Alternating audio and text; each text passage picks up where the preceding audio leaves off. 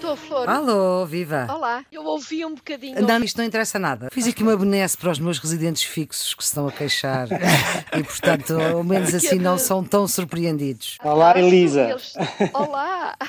Agora tenho de me familiarizar com as vozes. O Carlos Coelho está mudo, não percebo o que é que se passa com Não é ele. verdade, não é verdade. Continue a olhar para a cadeira do Nuno e acha que ele nunca esteve tão magro. Eu, eu também tenho que ir para fora, que é para o Carlos poder dizer isso de mim. Mas vocês estão a ver-se ou estão todos Não. ligados? Eu e o Carlos estamos em estúdio, no estúdio Não, 5. o Carlos está a dizer que eu estou magro porque eu não estou lá. Ok, eu ok. também estou. Lisboa, Bruxelas, Alentejo. É uma boa connection. Ai, mas que bom estar no Alentejo. Ah, Profundo. Por acaso não sei se é muito bom, porque em Lisboa está um forno, admito que no Alentejo esteja pior ainda. mas, Flor, diga-me lá como é. Pode-se é que interromper é? com jeitinho. Há coisas que nós temos aqui na tradição que é muito simples. Por exemplo, quando for eu a falar, você pode in- interromper para concordar.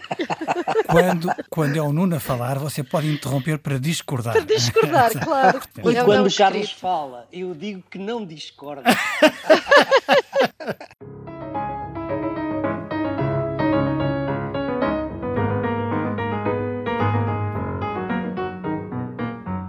Então a boa notícia. A boa notícia é que temos Elisa. Ah, magnífico. Porquê é que eu não disse antes? Sim, sim, Eh, pode haver algum problema, Pode haver sim. algum problema. Mas até é melhor ser para a semana que estamos Ah, em é, cima. é. não- Sim, não, vamos ser claros. Nós, na próxima semana, não temos nenhuma decisão, nem sequer fundadas razões para pressupor qual vai ser a decisão do Conselho, que isto, isto vai ser até à última. Eu ainda estou convencido, ainda estou com esperança de que haja mesmo decisões na- no Tem Conselho. que haver qualquer coisa, Carlos. A estratégia do costume fechar os chefes de Estado e de Governo na sala sem lhes dar de comer até. outro dia de manhã. É essa a estratégia, sempre.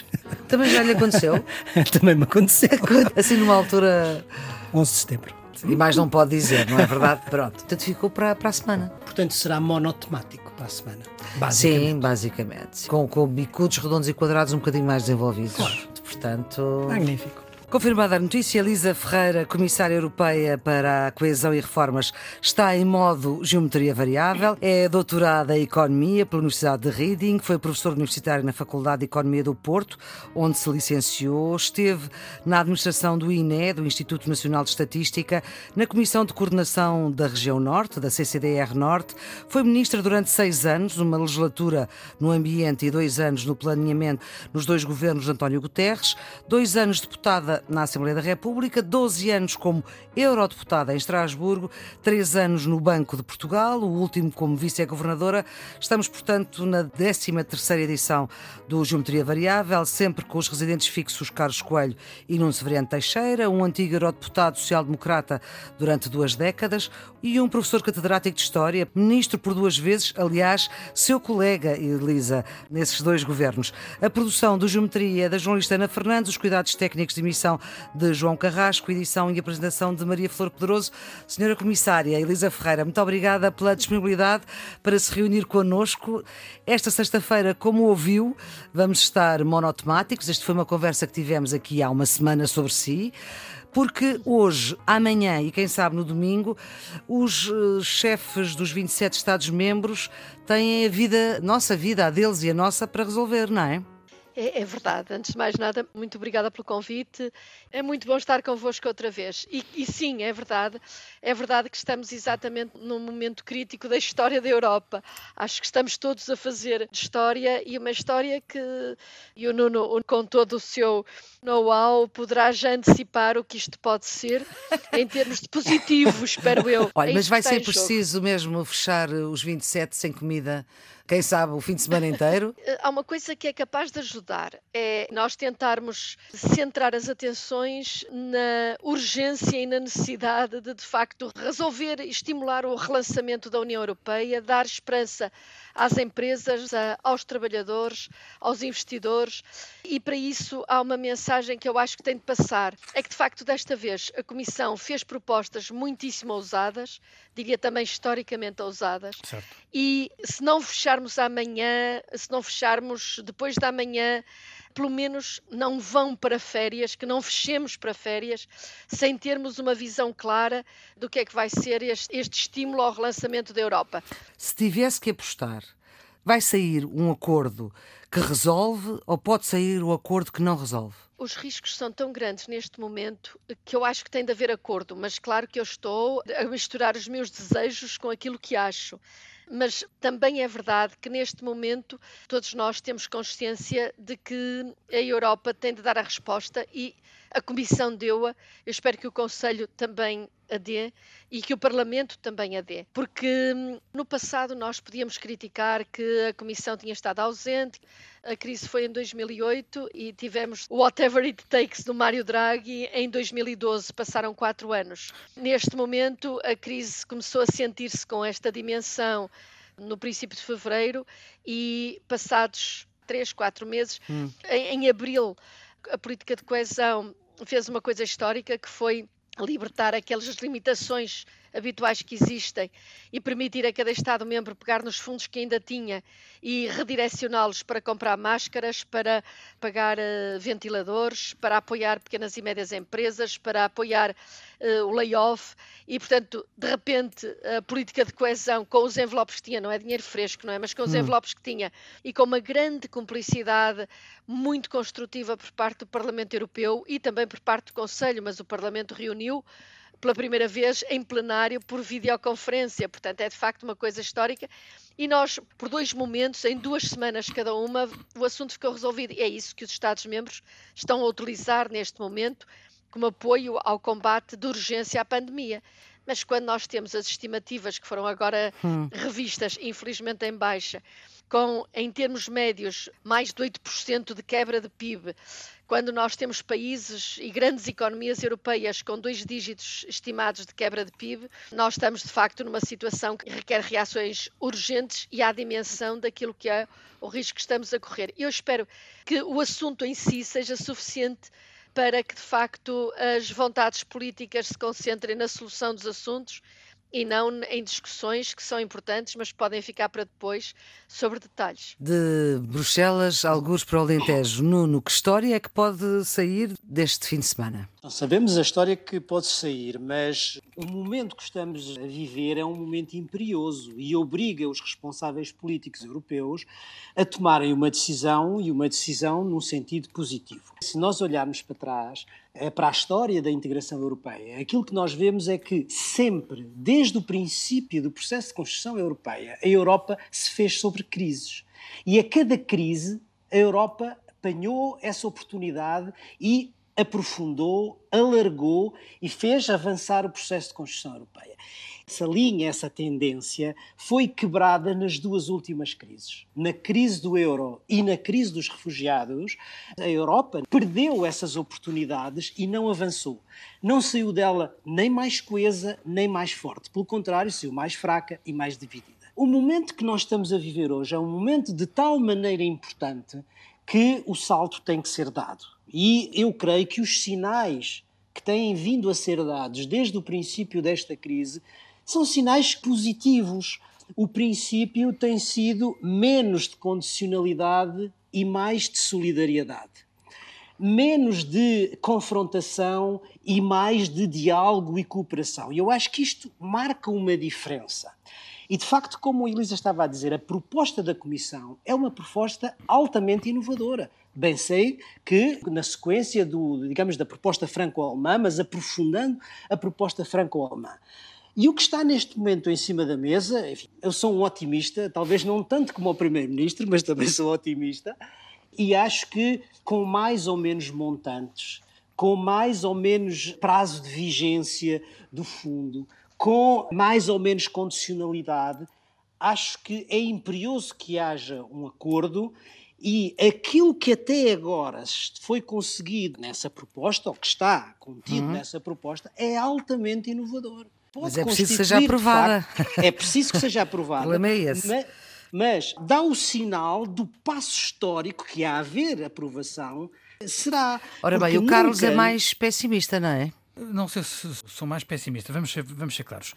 Eu concordo com a ideia de que nós vivemos um momento eh, particularmente difícil e uma oportunidade histórica para as instituições eh, se afirmarem. De uma forma geral, todos os parceiros, todos os agentes estiveram bem. A Comissão Europeia esteve muito bem com a proposta que apresentou. Elisa Ferreira, comissária portuguesa, comissária europeia, mas indicada por Portugal, esteve sempre muito bem neste, neste processo, e isso é importante não apenas porque ela é a comissária da coesão, mas porque formas, conhece como poucos, porque fez um trabalho notável no Parlamento Europeu enquanto deputada, esta realidade. É uma pessoa respeitada, é uma opinião que em Bruxelas é, é tida em conta. O Parlamento Europeu já deu uma opinião positiva a esta abordagem da Comissão. Como o Nuno acabou de recordar, os presidentes eh, francês e alemão tiveram um papel muito importante nas circunstâncias que determinaram o ambiente propício à Comissão apresentar esta proposta. O que é que falta? Falta o, o Aconselho. Portanto, o Conselho é o único órgão que, na prática, ainda não fez nada sobre isto. E é esta a responsabilidade que nós temos para esta reunião de Conselho. Partilho dos desejos que, que a Elisa Ferreira exprimiu aqui uh, ao microfone da, da Antena agora mesmo, a dizer que esperava que não fôssemos para feiras sem decisões. Eu acho que não vamos para feiras sem decisões. Não estou completamente convencido, não estou completamente convencido que a decisão seja tomada neste fim de semana. Pode haver uma reunião extraordinária do Conselho ainda em julho, uh, se não for possível. Porque alguns dos frugais já disseram que não querem uma decisão neste Conselho. Vai haver uh, um jogo de ombros. De quem é que tem mais força, não é? Para ver quem tem mais força. O problema é que se há uma dimensão da decisão que obriga à unanimidade, pode-se jogar pelo mínimo do número comum. Olha, para lá dos cálculos eleitorais, há o problema da pressão da opinião pública. Esta semana foram revelados os números do Eurobarómetro. Revelam que há nos cidadãos europeus uma grande insatisfação com o nível de solidariedade. E há a pergunta se a Europa precisa de mais recursos financeiros. 56% dos cidadãos europeus dizem que sim, só 30% dizem que não e 14% dizem que não sabem. Só que isto não é uniforme. Por exemplo, uhum. Portugal é dos países onde os cidadãos querem mais recursos financeiros para a União Europeia face à média europeia dos 56%, há 71% de portugueses que querem mais recursos financeiros. Está muito acima da média, portanto. Na Dinamarca, há quase metade, 46% dos dinamarqueses que não querem mais recursos financeiros para a União Europeia. Há a Dinamarca faz parte dos quatro frugais, não é? Exatamente. O, o que significa que há opiniões públicas em que a pressão não é no sentido que a Europa tenha mais meios e mais capacidade de resposta, uhum. é exatamente o contrário. Ora, se nós neste fim de semana estamos perante o teste da credibilidade, da eficácia da resposta europeia, se os membros do Conselho estão mais virados para as opiniões públicas nacionais em vez da opinião pública europeia, nós podemos de facto não ter harmonia na resposta do Conselho e é isso que me preocupa. Eu, eu gostava de, de, agradecer as palavras do Carlos Coelho, sobretudo vindas dele, não quero estar aqui a trocar flores, mas não, não, flores pessoa... aqui só há uma. claro, claro. Se há pessoa que de facto era respeitadíssima no Parlamento, era, era o Carlos. E é por isso também nenhuma. que está aqui. Não, e é engraçada esta circunstância, é que a Elisa foi colega do Nuno nos governos no governo e, e foi colega do Carlos, do Carlos, no Parlamento Europeu. No Parlamento. Apesar de tudo, a pressão sobre os líderes políticos europeus, apesar de haver alguns que têm opiniões públicas que vão num sentido contrário e haver até na Holanda a pressão eleitoral, apesar de tudo, o contexto geral é bastante diferente dos anteriores. Hum. E há aqui um fator que é a posição da Alemanha, que é absolutamente decisiva e que é diferente do que aconteceu em crises anteriores. Nesse sentido, eu sou tentado a pensar que essas condições, com todas as dificuldades que nós sabemos que existem no Conselho, com toda a complexidade do processo decisório que nós conhecemos na Europa, que apesar de tudo, se não for neste Conselho e for necessário um segundo, pois que seja no segundo, mas que, como a Elisa dizia, e bem, que não se vá de férias uhum. sem o resultado ou um Sim. resultado positivo. Eu acho que isso é claro. Isso é porque, claro. porque se isso não acontecer, o peso da responsabilidade de um fracasso europeu neste momento também pesa sobre os ombros dos responsáveis políticos que vão decidir. Completamente de acordo. Isso é muito verdade. Primeiro, acho que aquilo que o Nuno disse é muito importante, porque isto é um momento em que nós podemos ter uma reconciliação dos cidadãos europeus com a União Europeia e com a Comissão. Eu, quando comecei a trabalhar há muitos anos em questões, em questões europeias, quando era funcionária pública, diziam-me sempre Portugal é um país relativamente pouco influente, logo no início da, da nossa entrada. Se vocês não souberem que posição tomar, porque havia tantos temas para tratar, colhem-se à Comissão. A Comissão defende-nos. É, isto era, era a instrução que nós tínhamos para Isso é default, é verdade. ou pelo menos que eu e é tinha. É verdade. É verdade. É no, passado, no, no, no, passado era. Nós tínhamos, enfim, e há uma memória que interessa honrar era a Comissão de Lore e, portanto, de Lore era alguém que tinha uma visão uh, absolutamente estratégica e que marcou, como se sabe, a União Europeia. E depois isto, 90, de algum portanto. modo, com o tempo perdeu-se e, de facto, aquelas duas crises, a crise dos refugiados e a crise do euro, ou a crise dos mercados financeiros de 2008, fizeram com que as pessoas dissessem, mas afinal, o que é que a Europa está a fazer? Agora, uhum. eu ouvi esse discurso em relação às questões sanitárias e as pessoas não se lembram podem não, nem sequer ter tido o cuidado de ver isso. A Comissão não tem competências em matéria de saúde. A saúde pública é um assunto das competências nacionais. Mesmo assim, a organizar voos, a tentar abrir as fronteiras, a Comissão interveio para além daquilo que, que seria a sua leitura estrita. Mas temos que pensar uma outra coisa: é que, entretanto, disseram-se tantas coisas e os cidadãos foram tão desinformados, às vezes, sobre o que aquilo de positivo uhum. a Comissão está a fazer. Outras vezes houve discursos absolutamente absurdos, radicais, que eu acho que esperava não ter ouvido nunca mais na Europa e mesmo no Parlamento Europeu durante a crise interpretações absolutamente grosseiras sobre o que se estava a passar, que de facto as opiniões públicas mudaram e os líderes, por qualquer motivo, enfim, que eu me abstenho agora de comentar, também não conseguiram modificá-las. A verdade é que neste momento, para alguns países, também é exigido para que hum. todo o processo, nomeadamente desta decisão única da Comissão Europeia dizer nós não temos fundos porque os Estados, não, enfim, não estão disponíveis para dar contribuições adicionais e, portanto, nós vamos ao mercado. Mas vamos ao mercado com uma garantia de que essa dívida será paga e essa garantia envolve uma garantia dos próprios Estados-membros a médio e longo prazo, a partir de 2058, portanto, um período muito longo, com recursos próprios que se espera que venham, a, digamos, a reforçar essas condições de pagamento, mas de qualquer modo em algumas constituições, isto obriga a uma aprovação parlamentar. Exatamente. E, portanto, isto hum. é um assunto que, para alguns líderes dos países que neste momento vão ter de tomar decisões, requer um cuidado especial para não fazerem compromisso e depois a seguir não conseguirem eh, ver a aprovação parlamentar garantida. Portanto, dito isso, eu acho que um passo agora antes do verão por parte do Conselho, e aqui retomo a linha em que, pelos vistos, todos concordamos, é essencial, mesmo que fique, enfim, para depois essas ratificações parlamentares que não deixam de ser algo de muito complicado, mas que eu espero que de facto não venham levantar outro nível de problemas. Essas ratificações parlamentares podem levar a que, por exemplo, como dizia o primeiro-ministro português numa entrevista ao La Vanguardia, quase a dizer que não queria esta batata quente para a presidência portuguesa da União em janeiro do ano que vem, é que se a decisão for adiada eh, agora de julho, o dinheiro não chega em janeiro de 2021.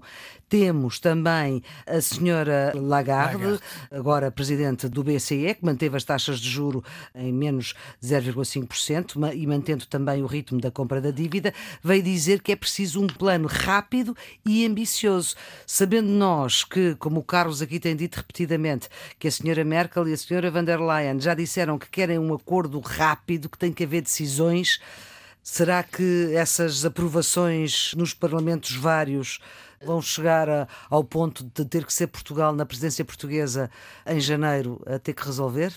Não, nós, nós, estamos a trabalhar, digamos, em espaços paralelos. A Comissão hum. já tinha muito da sua proposta pensada e discutida quando houve a reação por parte da França e da Alemanha. E se de facto agora o Conselho der uma luz verde, isso já permite que se comece a trabalhar em várias frentes, no, em todos os detalhes e em todas as, enfim, os pormenores que é preciso tratar. Inclusivamente, muitos dos textos jurídicos já estão feitos por antecipação na expectativa de que de facto haja acordo.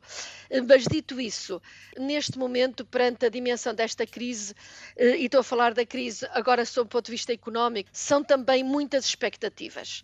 Há uma quantidade de empresas que estão, eu digo às vezes, sentadas no muro a ver para que lado vão cair, porque se de facto tiverem uma expectativa de que há um relançamento económico e de que a crise que estão a passar neste momento, em que não têm clientes, em que não têm encomendas ou em que tiveram de fechar, é uma crise que vai demorar, eh, enfim, mais umas semanas ou um mês, mas que logo a seguir há uma perspectiva que permite esperar um relançamento e uma retoma da economia, elas manter-se-ão ativas.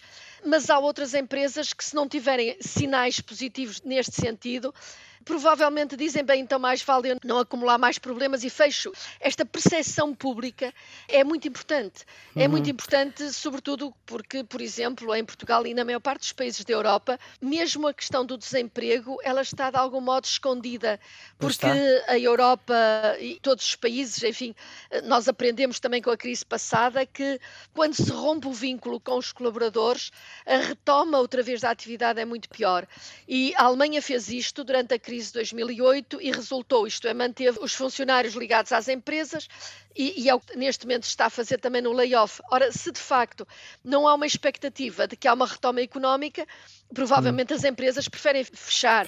Os Estados não podem financiar indefinidamente um instrumento que é muito forte, mas que é caríssimo. Inclusive, eu termino já nos próprios mercados financeiros, porque de facto é evidente que o papel do BCE tem sido fundamental mas os mercados estão à espera que haja um relançamento económico da Europa e as expectativas estão geradas nessa base. Esta semana, a Confederação Europeia dos Sindicatos enviou a todos os líderes europeus uma carta a dizer que há 60 milhões de trabalhadores neste espaço europeu que dependem do plano de recuperação da União Europeia, ou seja, mais de 10% da população ativa da União Europeia que depende do fundo de recuperação uh, para evitar ou para escapar ao desemprego. Portanto, dizem que são 60 milhões de razões para lançar este programa de recuperação. Não há dúvida nenhuma sobre a importância que, que a Elisa acabou de sublinhar destes recursos para salvar a economia. Dizer, o fundo chama-se de recuperação porque nós precisamos de recuperar o nosso tecido económico. Não há dúvida nenhuma sobre o caos social e económico que corresponderia a um cenário de uma Europa que não é capaz ou que não se fosse capaz de reagir à situação em que nós estamos. Portanto, é claro que sem ajuda pública nós não conseguimos reconstruir a economia. A quebra de produto, que há pouco a nossa comissária recordava, é brutal. Eh, recordo-me de há uma semana atrás eh, estarmos a discutir os números das previsões do Banco de Portugal, hum. da Comissão Europeia, da recessão em Portugal. A do Banco de Portugal, se a memória me não trai, era aliás a pior. 13, qualquer era coisa. 13, qualquer coisa. Bem. Banco de Portugal, que agora já tem novo governador. Isso significa que, Mário Centeno. se nós não tivermos, mesmo com linguagem diplomática, chamou-se este pacote a bazuca. É. Portanto, a ideia de que tem que ser uma arma pesada para reconstruir a capacidade económica da Europa. Eu creio que, sob o ponto de vista desta constatação, estamos todos de acordo. A proposta da Comissão Europeia, pelos montantes que apresenta, eh, tem bem presente isso. E a forma como dá uma percentagem maior para ajudas através de subvenções e uma percentagem menor através dos empréstimos, sublinha bem a ideia da Europa solidária. O que é que é desagradável? É de que, para conseguir o acordo no Conselho, já esteja toda a gente a agachar-se. A proposta do Presidente Charles Michel baixa os valores da Comissão Europeia, portanto, dá a ideia de que podemos ter uma, uma ambição menor. Gostei muito que, que, que, a Flor, há bocado, na pergunta que fez a Elisa Ferreira, recordasse o apelo da Sra. Lagarde. Não é comum o líder do Banco Central Europeu fazer um desafio público aos chefes de Estado e de Governo na véspera do Conselho, a dizer vejam bem se têm juizinho e se têm um programa ao nível da ambição de que precisamos. Ambicioso e, é, e rápido. E é isso que nós precisamos. É de vencer este teste de credibilidade uhum. sob o ponto de vista do montante, sob o ponto de vista dos modelos, mas também, sob o ponto de vista, a rapidez da resposta é essencial e já perdemos tempo demais. As estimativas de recessão que foram agora apresentadas pela Comissão Europeia apresentam para a Espanha, neste ano, uma estimativa de menos 10,9%, portanto, praticamente Sim, 11%. Para a França, menos 10,6% e para a Itália menos 11,2%. E com uma recuperação no ano seguinte, se tudo correr bem, se não houver pandemia, que não chega a cobrir estes valores, certo. nem, enfim, cobre talvez pouco mais de metade. Portanto, quando nós pensamos na pujança económica europeia, mesmo relativamente aos países a que chamamos frugais, eles vivem também muito das exportações que fazem, do negócio que fazem com a economia europeia. Nós, na crise de 2008, tínhamos uma crise super concentrada na Grécia ou em Portugal, que valem cada um 2% ou perto disso do PIB europeu. Neste momento, nós temos mais de metade da Europa com uma crise da ordem dos dois dígitos. Portanto, mesmo para as empresas, para os bancos, para as instituições dos países que neste momento estão mais renitentes, quando eles virem as coisas a materializarem-se na hipótese que eu não quero que ocorra de não uhum. haver uma reação adequada da Europa, é evidente que isto é uma hecatombe para a Europa toda e ninguém, de facto, pode certo. considerar que está a salvo. Portanto, é uma crise que tem de ter eh, uma reação, aliás, como os Estados Unidos estão a ter ou a China está a ter. É importante, obviamente, o um montante, porque tem que estar à altura da dimensão da crise. É importante a rapidez ou a eficácia com que a Europa responda, porque quanto mais tarde mais caro, e essa diferença em relação à China ou aos Estados Unidos, que reagiram com muita rapidez e muita eficácia, já mostra a complexidade europeia, mesmo que do ponto de vista dos montantes haja que haver alguma redução para haver, para haver um compromisso. Do ponto de vista da configuração, do fundo, haja que haver alguma transigência para que possa haver consenso. Se se verificarem estas duas ou três condições que a proposta da Comissão contempla, ou seja, a dívida ser emitida pela União ou pela Comissão em nome da União, ser financiada por impostos que são europeus, no sentido em que abrangem atividades transnacionais. É o tal momento se... Hamilton na Europa. o, quase hamiltoniano, Sim. não é? O quase hamiltoniano. E se, apesar de tudo, se conseguir manter uh, a proporção entre o que são os subsídios e o que são os empréstimos, isso tem não só um significado económico para a reconstrução da Europa, mas tem também um significado político certo. de aprofundamento da integração europeia. Certo, certo. E isso não deve ser, não deve ser menorizado. Eh, menorizado. Enfim, este momento Hamilton, vou resumir, muito resumido. Uma dívida não excessivamente alta é um cimento poderoso para quem deve. A dívida de cada um torna-se a dívida de todos, mas todos pagam a dívida de cada um via um imposto. É mais ou menos isto, não é? Pronto. Exatamente. Para fechar mesmo, o que eu lhe pergunto, Elisa, e como tem a pasta da coesão e das reformas, é saber se já chegou até algum projeto português para que este dinheiro possa vir para Portugal. Essa questão é uma questão eh, super importante. Neste momento, o que é que há? Há o terminar dos projetos do período 2014-2020 houve a possibilidade que foi utilizada por Portugal e por outros de reprogramar o último ano. Há neste momento um novo instrumento que faz parte deste pacote que está a ser negociado que vai dar flexibilidades do mesmo tipo até 2022 e que vai trazer um extra substancial que ainda não está distribuído por países. O valor total para a União Europeia é de 55 bis, falar de mil milhões, mil milhões para os diferentes países. E a alocação vai ser feita em função dos valores efetivos que cada país vai ter de quebra de PIB, comparar agora depois do verão com as estatísticas do primeiro semestre e que tem uma base regional e para isso estamos a pedir os planos. Onde é que em querem Portugal já chegou investir. alguma coisa? Isso é que nós queremos saber. não quer dizer não pode chegar porque não chegou de ninguém. Estamos a trabalhar nisso porque isso vai funcionar a partir do verão e primeiro tem de haver a aprovação da legislação nestes processos eh, e a aprovação destes fundos.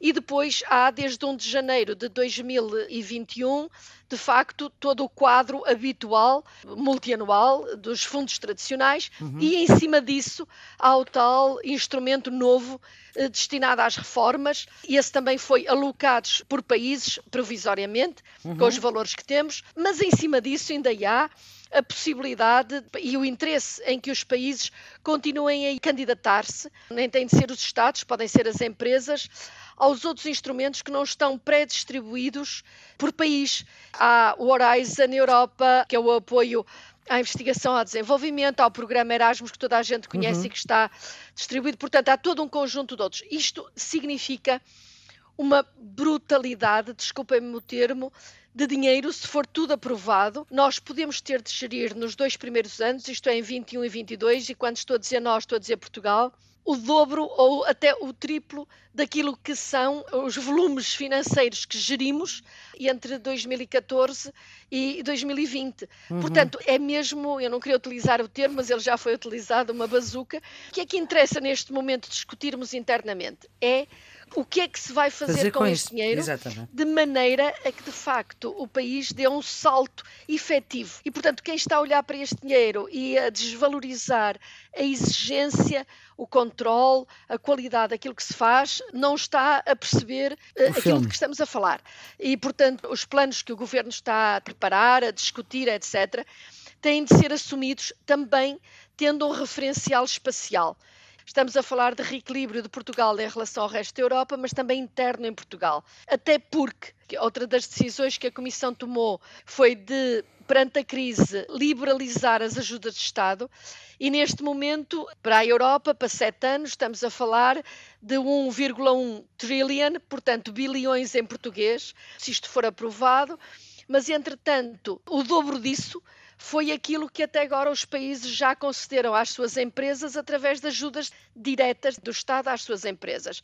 Por exemplo, a Alemanha ocupa para metade deste valor, destes 3 bilhões em português, trillion em inglês. O que significa que, se de facto estes montantes este, não forem bem utilizados, nós vamos ter um mercado interno completamente desequilibrado, porque as empresas que estão localizadas nos países mais poderosos financeiramente receberam estes apoios e as outras não. Portanto, há todo um conjunto também de instrumentos novos ligados ao Banco Europeu de Investimentos, ligados aos bancos de fomento, que estão aí também para apoiar a economia real e mesmo as ajudas que estão a ser geradas e os sistemas de apoio às PMEs em toda a Europa são tudo mecanismos para de facto relançar a economia eh, europeia e não apenas a dimensão de investimentos públicos. Portanto, neste momento, esse tal espaço novo pode e deve financiar reformas como uma reforma do Sistema Nacional de Saúde, da educação, uma reforma da conformidade ambiental dos edifícios públicos, dos hospitais, porque há uma componente de verde, uma componente digital, uma componente de virar para a frente, mas há um desafio enorme que fica nas mãos dos Estados.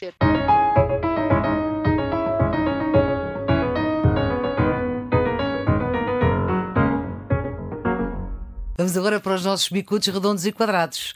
Coisa muito triste, muito triste que aconteceu esta semana foi o falecimento do embaixador António Franco. Eu acho que isso é uma grande perda nacional. Enfim, foi uma coisa que me, me caiu muito funda e fiquei muito triste com, enfim, com esta perda, porque quando nós falamos de, eh, de Europa, quando falamos de, da abertura do, de Portugal ao mundo, de tudo o que foi feito, foi uma perda enorme.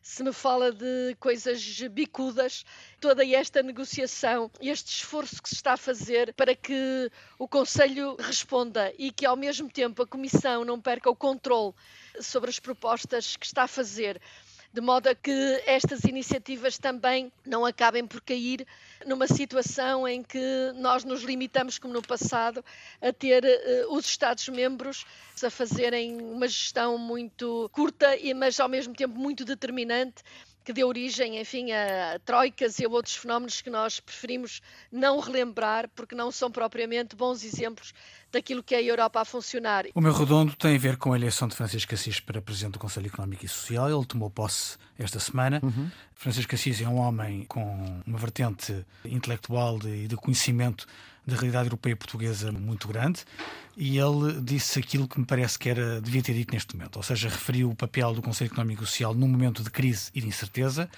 e na responsabilidade de promover entendimentos, consensos e grande concertação, embora tivesse tido a humildade e, a meu ver, o bom senso de dizer que o apelo ao consenso não é o apelo a um país anestesiado nem de pensamento único. O meu redondo esta semana vai para o IKEA, que, como outras empresas, recebeu apoios estatais dos trabalhadores em Alov. Reabriu as suas portas, verificou que tinha boas perspectivas de recuperação e decidiu devolver esses apoios ao Estado e que só em Portugal têm um valor à roda do meio milhão de euros. Não tinha que o fazer, mas quis fazê-lo. Ora bem, quando temos muitas vezes criticado empresas e bancos pela conduta pouco ética ou eticamente condenável, é bom verificar que também há empresas que têm condutas eticamente louváveis, como foi o caso do IKEA. Tem é que dar uma forcinha, porque eles são suecos, à Suécia, que é um dos frugais que Exatamente. está a dificultar a vida. Uh, Elisa, o seu redondo. A transição no Banco Central Português de uma administração e de um governador com quem eu trabalhei, que eu acho que atravessou tempos muitíssimo difíceis. Neste momento, uh, Mário Centeno, para mim, é uma pessoa tem todas as condições para afirmar eh, Portugal no quadro do Colégio de Governadores dos Bancos Centrais. É uma pessoa experiente, tecnicamente muito competente Esta transição aparentemente está a ser feita com bastante calma e acho que é a altura de nós, através desta mudança também em Portugal, termos um bocadinho mais de estabilidade também no que diz respeito às relações entre a sociedade, o Parlamento e o Banco Central. Vai ser muito importante para o futuro e para reforçar o trabalho que o Banco Central Europeu tem feito e que está a continuar a fazer com Christine Lagarde. Era precisa ter no Conselho, quando reúnem, quando discutem, precisa de ter a continuação de uma presença ativa e informada por parte de Portugal. Eu que trabalhei, que sou amiga dos dois, Carlos Costa e de Mário Centeno, fiquei satisfeita que a transição tivesse ocorrido e tivesse ocorrido de uma forma suave. Mário Centeno redondo para Elisa Ferreira. Vamos aos quadrados. O meu quadrado tem a ver com a reeleição de Duda como Presidente da Polónia. Foi uma segunda volta muito participada, mas que revela um país completamente dividido, quer geracionalmente, quer culturalmente quer relativamente à Europa. O Presidente da República, em exercício que conseguiu ser reeleito, faz parte de um partido com uma postura eurocética, de desrespeito por valores europeus, que convive mal com a imprensa livre e com os tribunais independentes. A questão é de saber se Duda, no segundo mandato, vai acertar o passo ou se vai manter a deriva radical do partido que está no governo na Polónia. Meu quadrado vai para a rivalidade sino-americana e para mais um episódio a agravar a tensão, neste caso no sul do Mar da China. Depois da guerra comercial sobre as tarifas, depois da guerra tecnológica sobre o 5G, depois da guerra ou do conflito a propósito da pandemia, agora atinge-se um patamar de tensão territorial, não no continente, mas no mar, quem controla o mar do sul da China. Eu acho que este é um conflito que se tem que acompanhar com muita atenção e eu confesso que com preocupação. O meu quadrado é a desarticulação a que eu estou a assistir em termos destes critérios de classificação dos países, de estarem a controlar ou não controlar a pandemia eh, de uma forma eficaz. Esta diferença de critérios é algo que eu acho que não é aceitável. Já fiz algumas diligências no sentido de que a Comissão volta outra vez ao palco tentando pôr alguma ordem, o único critério que é comparável de país para país.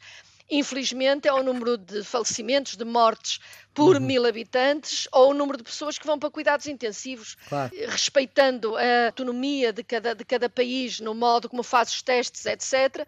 Quando essa diversidade acaba por se refletir na classificação dos países, eu acho que é de facto muito complicado. É e, mesmo quadrado e eu, esse. E eu senti-me muito mais segura em Portugal, para ser absolutamente franca, Com, do que aqui onde de facto não há. A situação é muitíssimo, muitíssimo desregulada. Vamos para as pistas de fim de semana? Carlos, um livro eh, chamado A Minha Europa.